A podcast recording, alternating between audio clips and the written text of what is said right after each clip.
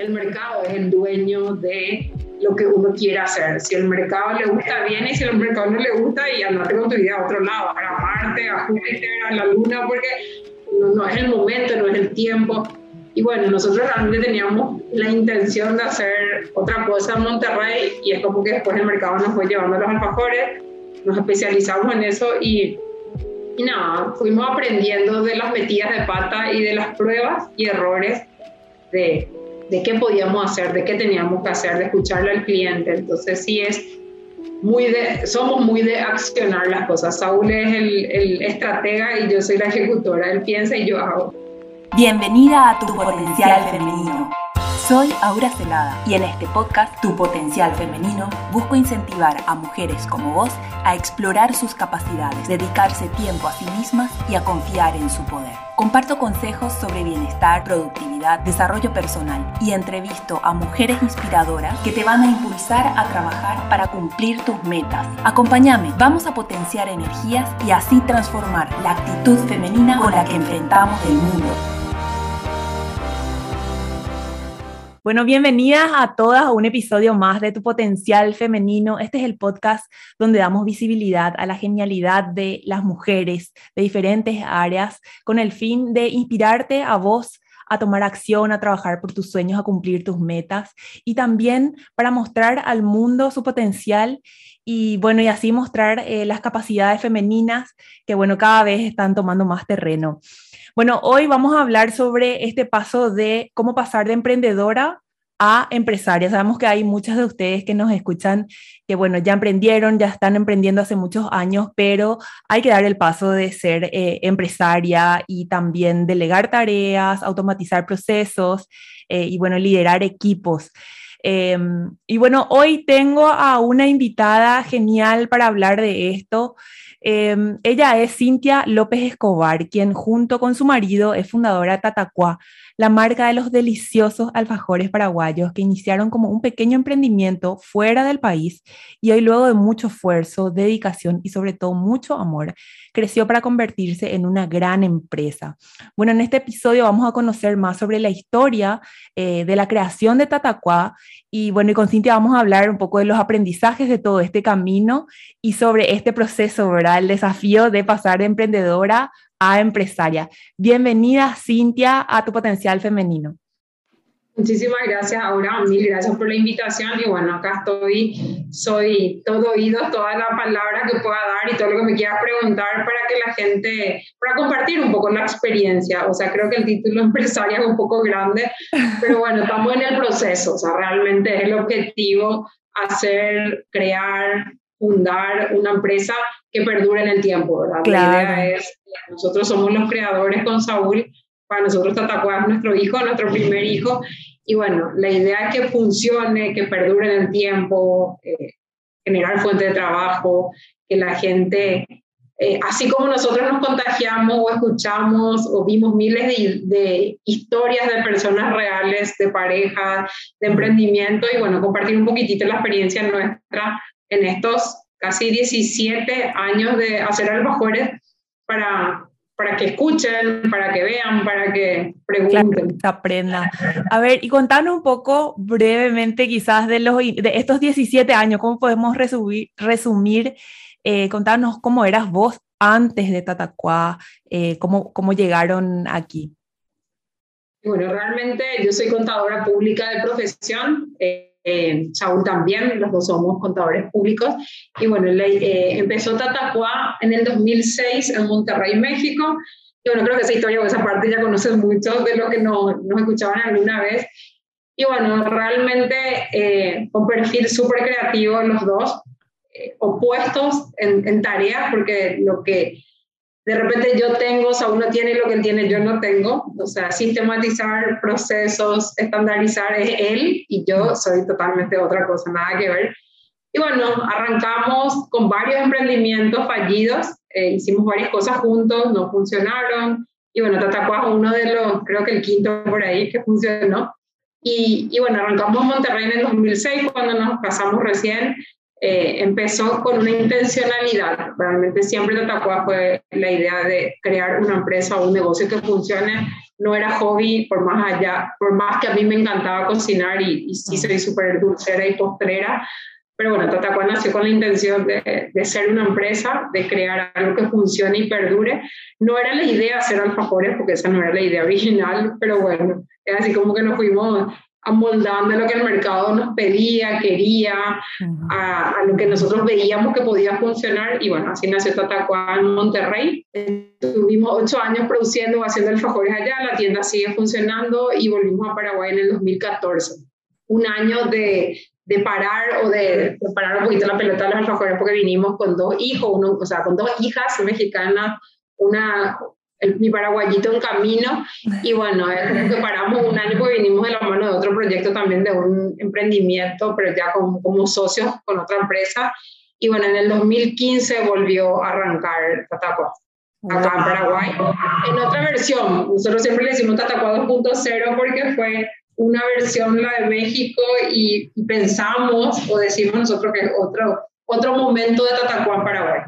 Claro. Vos sabes que, y una de las cosas que, bueno, escuché en otras entrevistas que te hicieron, hablabas de la importancia de pasar a la acción, que sos muy de, bueno, de, de hacer ya y probar y no planificar tanto, no esperar el momento oportuno.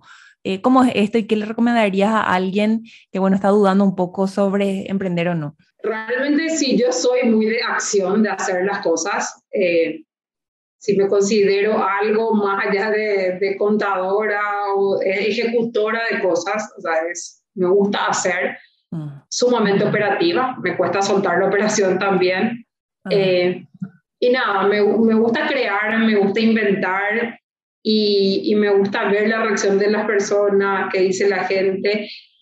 Y siempre Tatacuá fue así, nació así, o sea, no, realmente no fue plan de negocio, estudio de mercado. Creo que hicimos eh, brevemente, muy carapé, como le digo yo, estudios de mercado casero, pero sin mucha inversión y sin mucho análisis o sobreanálisis, le digo yo, de que si iba a funcionar, el retorno, capacidad de producción, eh, no sé, mil preguntas que cuando de repente eh, te juntas con otras personas o estás buscando capital, te hacen y voy a decir, un ratito, yo nunca me hice este tipo de preguntas o no sé, no, me, no, no nos sentamos a hacer número o estudio de mercado y demás. Sí me considero una persona de acción, de hacer las cosas y siempre puede atropellar, de tirarnos a la pileta, hacer y en el camino corregir, porque claro, que nos metimos la pata mil veces y nos dimos cuenta de lo que nosotros queríamos hacer, ¿no? Era lo que iba a funcionar en el mercado y el mercado es el dueño de lo que uno quiere hacer. Si el mercado le gusta bien y si el mercado no le gusta, y andate con tu vida a otro lado, a Marte, a Júpiter, a la Luna, porque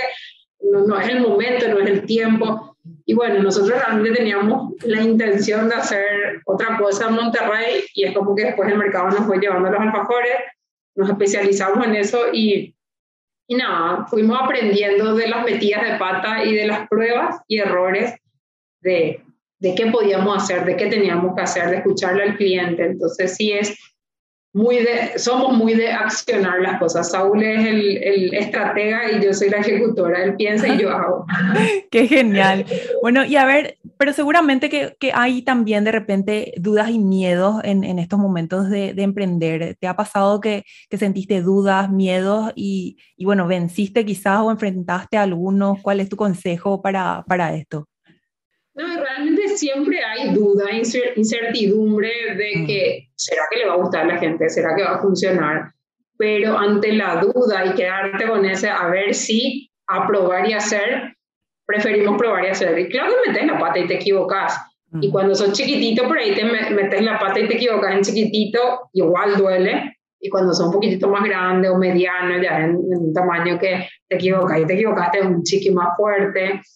Pero eh, así también acertás. O sea, es como que en el riesgo está la ganancia popular frase y es tal cual. O sea, si no arriesgas, ¿cómo vas a saber si va a funcionar o no? En ideas y en papel nomás no, no, no funcionan las cosas, ¿sabes? Como que tenés que accionar. Claro. Y hay algo, algo también un poco de la intuición en, en, este tema, ¿verdad? Por ahí hay algo que te dice que esto va a funcionar y, y, eso te lleva a, a, probar. ¿Cómo te manejas vos con, con, este tema? Y realmente yo siempre digo que el, el sentido común, que es el, el, los sentidos menos comunes realmente, es lo que nos lleva a, a escucharle a la gente, a, escucharle al cliente, a leerle, a ver qué dice. Y uno somos siempre del análisis de que tiene que haber una necesidad, o mm. sea, creada, eh, no sé, que no existe todavía, que el cliente ni siquiera se da cuenta que tiene esa necesidad y vos como empresa darle la solución, servicio, producto, atención, lo que sea.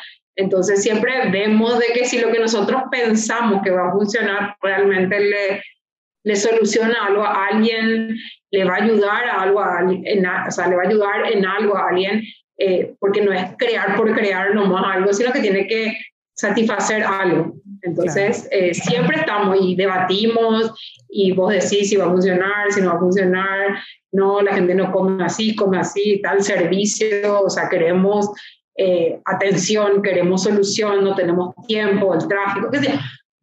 Mil preguntas que de repente, o sea, uno se hace eh, para dar servicio y que uno se hace como cliente también, de exigencia, que uno, no sé, se va a comer a un restaurante y pretende que le traigan la comida caliente, si es caliente,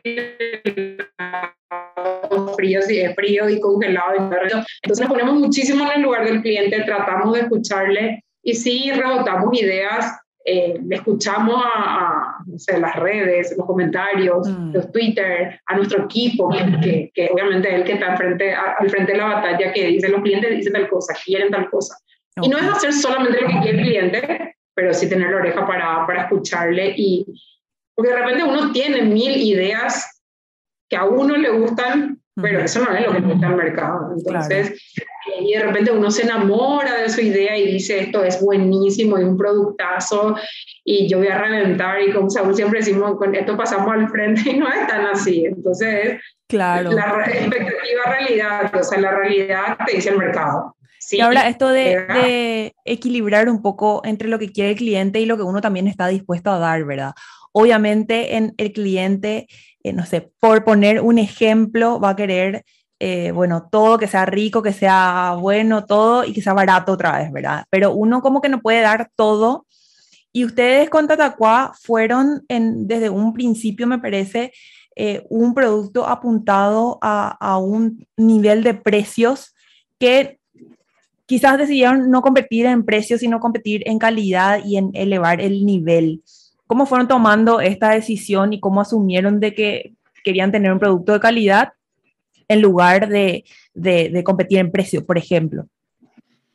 Realmente yo soy amante de la comida, o sea, me gusta comer, me gusta comer bien, me gusta comer rico y, y bueno, vengo de una educación también de que mi, abuela cocinaba y era como que, no sé, para mí los ingredientes hacen todo. Entonces no, no, no nos sentíamos cómodos compitiendo en un mercado solamente de precios. Soy sumamente ética, entonces para mí no solamente tiene que ser rico, sino tiene que verse lindo, tiene que, o sea, es una combinación entre rico y lindo. Entonces, obviamente, el packaging cuesta, más barato, era darle un poquitito, como vos decís, ese nivel diferente al alfajor, y no solamente al alfajor, al producto hecho en Paraguay, porque realmente eso era lo que nosotros apuntamos, o sea, que la gente vea y que diga, hijo, está hecho en Paraguay. O sea, apuntamos a exportar, apuntamos a estar en góndolas de otros países. Entonces, ¿por qué nosotros podemos consumir todo lo que viene afuera y nosotros no podemos irnos afuera? O nosotros no podemos competir en una categoría de productos que antes eran exclusivamente importados. Entonces, eh, y nada, nosotros sí fue súper intencional a qué nivel íbamos a llegar, con qué producto íbamos a llegar, a quién le íbamos a competir, en qué nivel de precio íbamos a entrar, independientemente si eso cubría o no cubría nuestros costos, porque realmente nosotros entramos con un alfajor extremadamente barato que perdíamos, haciendo perdíamos, que era el alfajor de Nutella, me acuerdo, pero era la prueba, o sea, nosotros no sabíamos si acá al paraguayo le iba a gustar, a nosotros nos preguntaban, ¿y qué es la Nutella? Y ¿cómo le explican? Nutella es una marca, no, es dulce de leche, no es maní, entonces crema de avellana con chocolate. Y nada, es como que y nosotros no sabíamos muy bien si iba a funcionar o no, ni habíamos costeado. Hacíamos ese alfajor de México, trajimos acá y fue así de, los más famosos, de los que más vendemos también.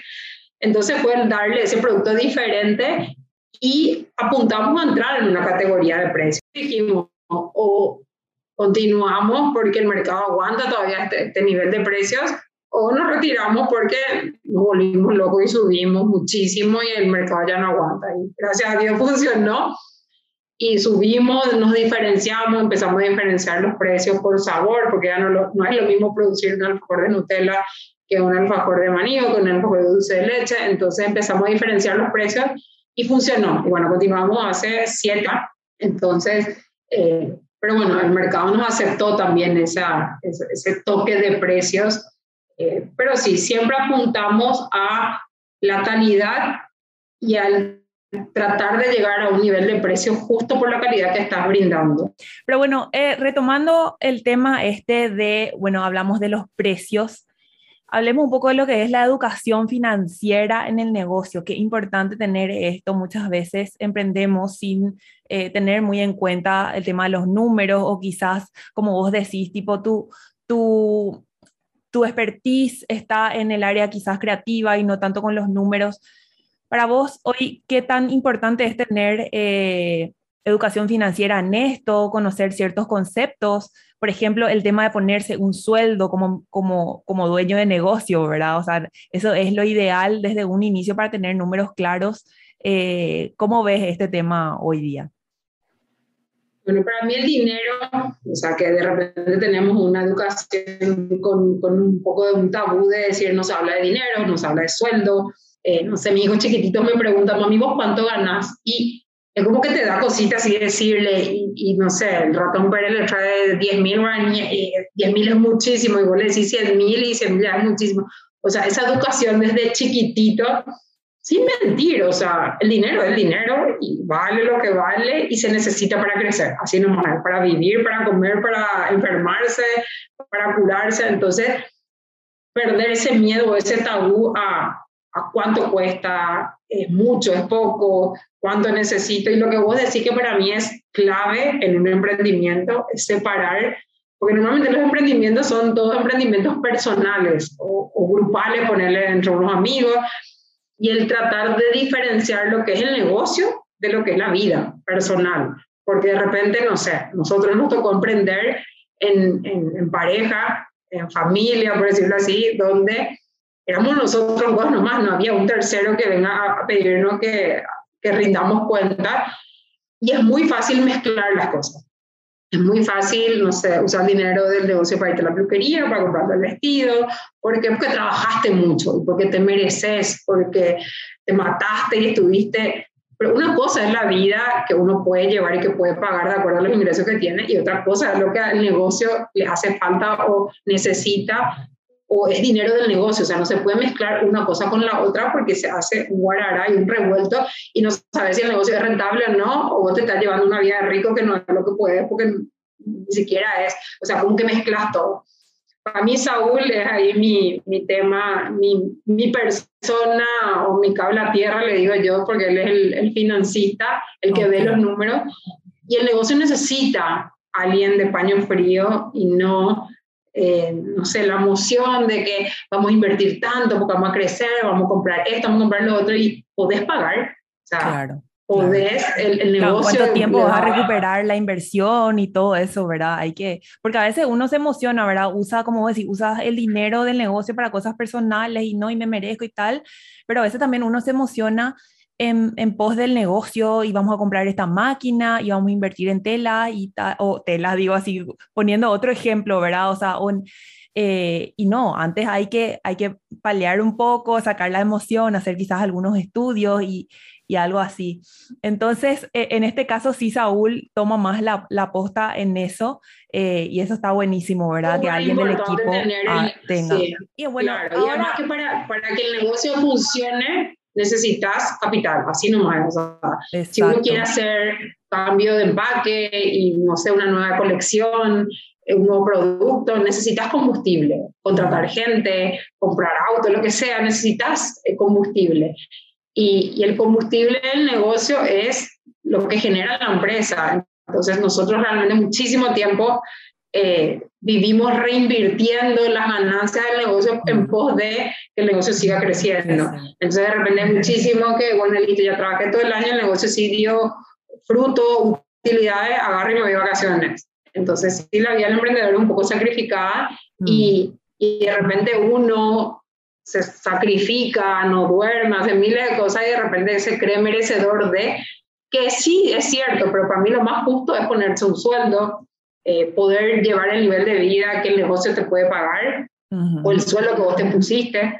Nosotros mucho tiempo trabajamos en otros negocios y este era nuestro sueño, o sea, era el paralelo, o sea, trabajamos, éramos empleados, teníamos ingresos fijos y este era el extra, el extra de, de apostar nuestros ingresos fijos a, eh, a comprar la materia prima, a trabajar las horas tardísimo a la noche, en pos de que, bueno, entonces después renuncié o renuncio acá porque esto ya está funcionando y bueno, el negocio ya me puede pagar.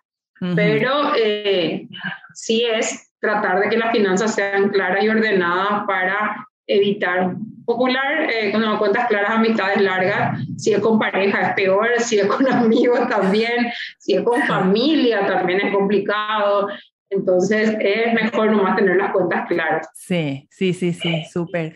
A ver, y, y, para llegar hasta acá, eh, ¿tuviste mentores, gente que por ahí ya haya recorrido un camino que te dio sabios consejos? Eh, ¿Tuviste eso? Sí, sí, tuvimos, eh, hablamos muchísimo con muchas personas y es como que agarramos y bueno, yo particularmente le tenía como, como referencia en mi experiencia a personas que no le quería copiar lo que había visto porque yo dije nunca más voy a trabajar en una empresa familiar por experiencias mías que tuve ah, después meterme a trabajar con mi marido otra vez y es así como que súper familia, ¿verdad? Entonces, y sí tuvimos mentores, yo le tengo en particular al, a tío Rubén Mujica, al doctor Mujica, el dueño de Luminotecnia, mm. que como es el papá de mi mejor amiga, a mí me tocó verle trabajar domingos, sábados, que me quedaba a dormir en la casa de mi compañera y el domingo estaba en, en, Luminotecnia trabajando y yo decía, ¿por qué domingo? O sea, y él decía, le gustaba, le apasionaba, le encanta, le encantaba su trabajo. Y nada, y era así el, el, el, me va a retar, pero el viejo sabe más por, o sea, el diablo sabe más por viejo que por diablo. Era, Exacto. era alguien que ya había transitado lo que vos estabas empezando a hacer y les preguntaba, ¿cómo se hacen esto?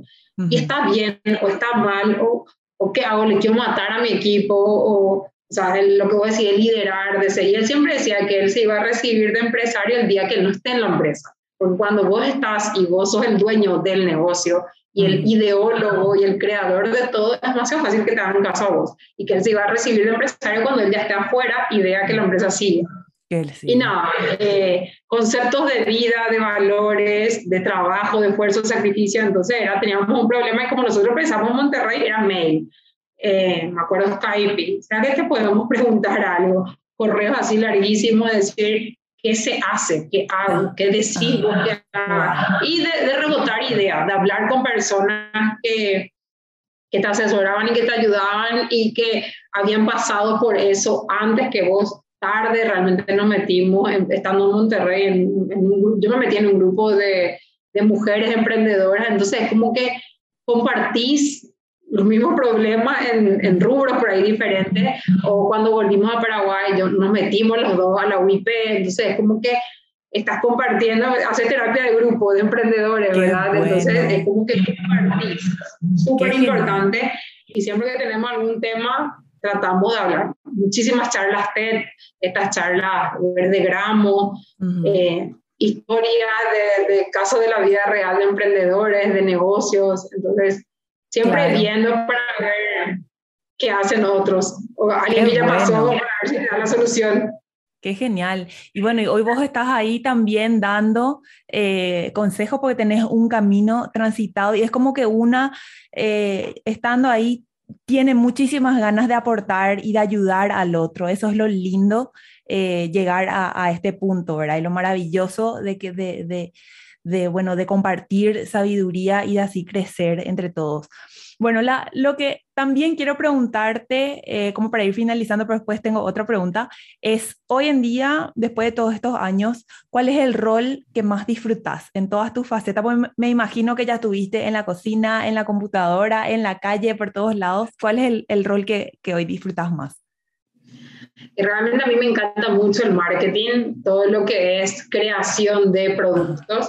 Eh, no soy tanto de procesos ni de seguir reglas, me fascina romper reglas, entonces eso es lo que más disfruto, todo lo que es sacar un producto nuevo, ver el empaque, ver qué vamos a hacer para que la gente conozca, para que pruebe, eh, escuchar qué dice. Eh, nada, eso es lo que más disfruto. O sea, todo lo que es temas de, de marketing, de atención al cliente también, de, de experiencia, de poder llenarle y de satisfacerle al cliente y, y, de cuidar la marca, que es así como mi tema eh, que me encanta, ¿verdad? Y bueno, con el equipo en general, para mí es algo que me llena de orgullo porque creo que es de, las cosas que más dolores de cabeza nos, nos, da porque, no sé, son personas, son seres humanos, no, no somos todos iguales.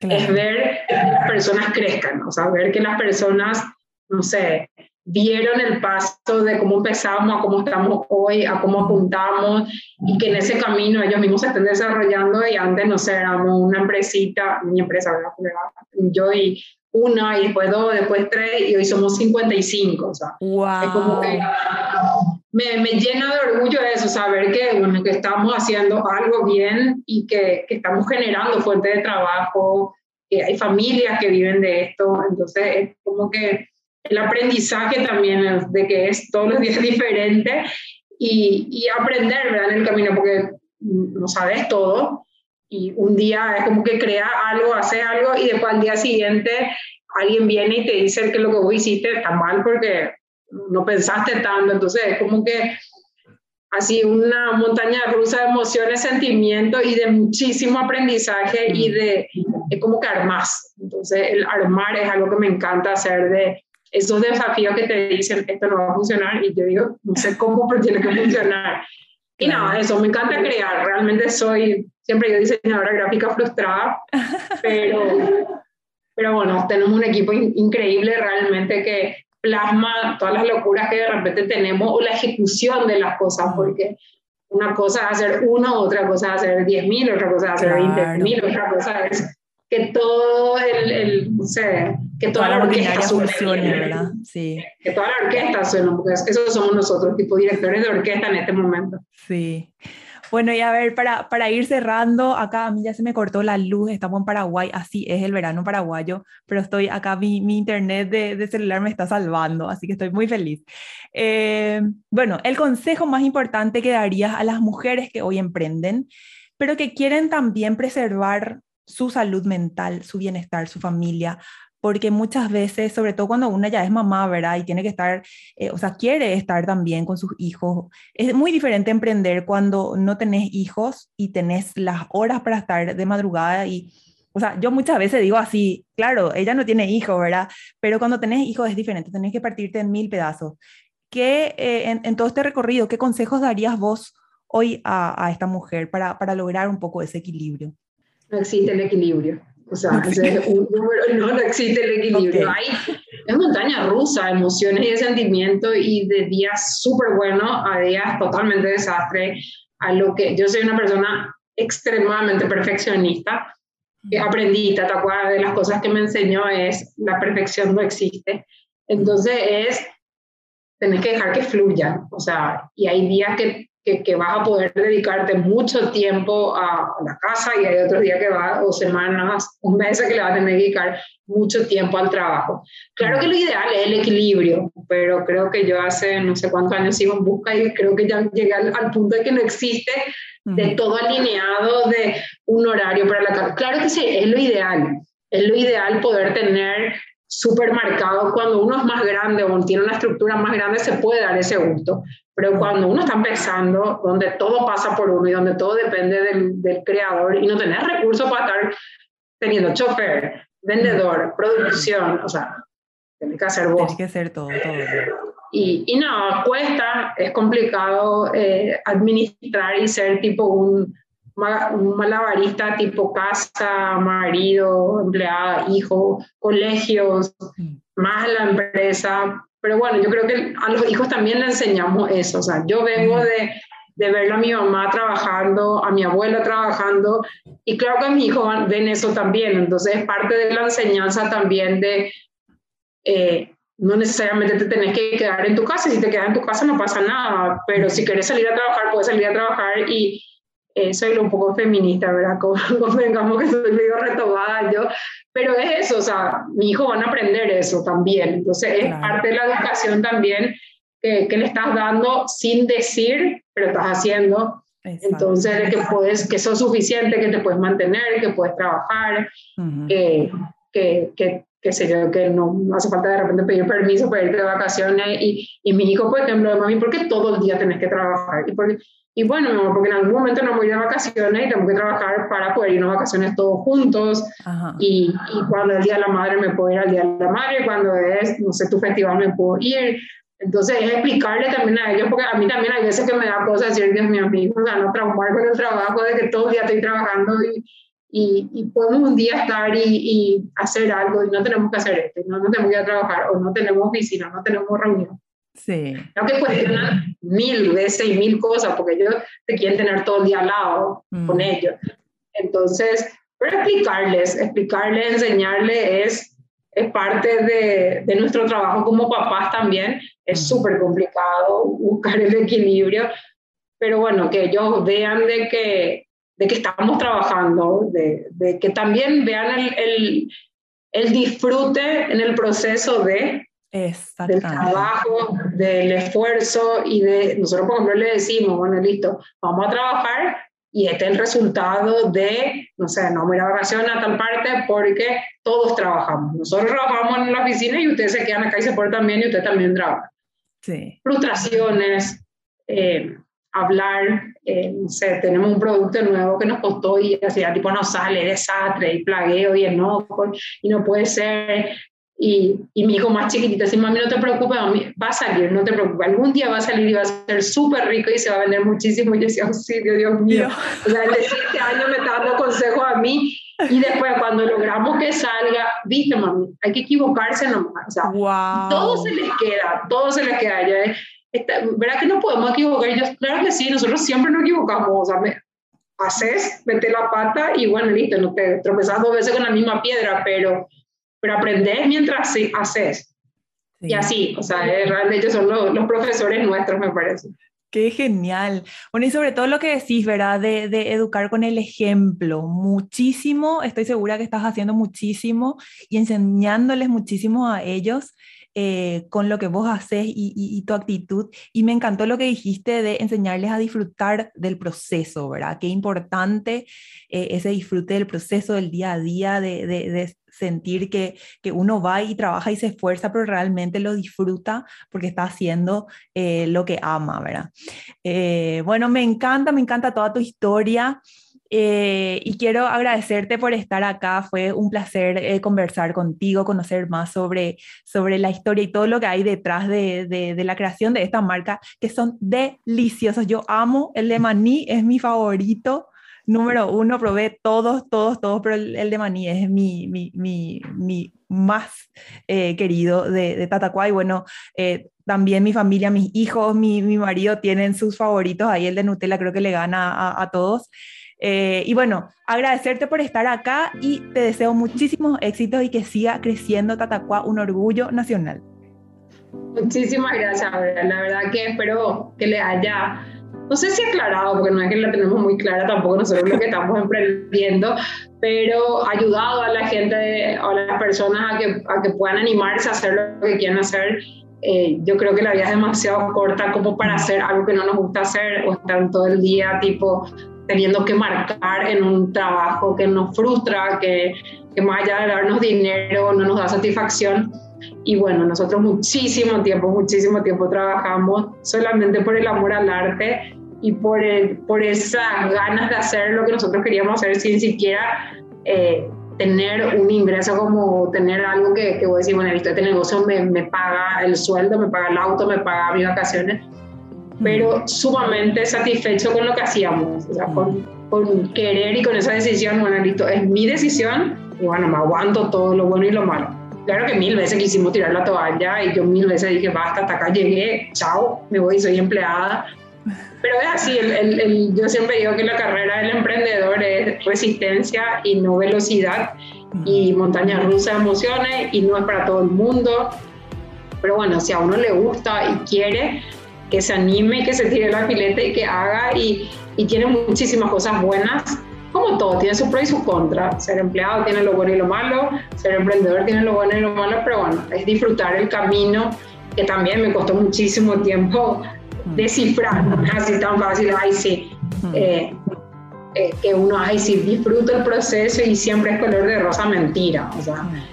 Yo soy cero conformista y es como que me pongo un objetivo y después ya estoy pensando el siguiente, y pues sí, ya llegaste al que te pusiste y ¿qué pasó? Y no, yo ya estoy en el siguiente y así, entonces es hablar, no sé si hacer terapia, psicólogo, ayuda también, eh, que te pare, o sea, tener una persona externa que te diga, sí, a mí me van a decir, bajarle ocho cambios.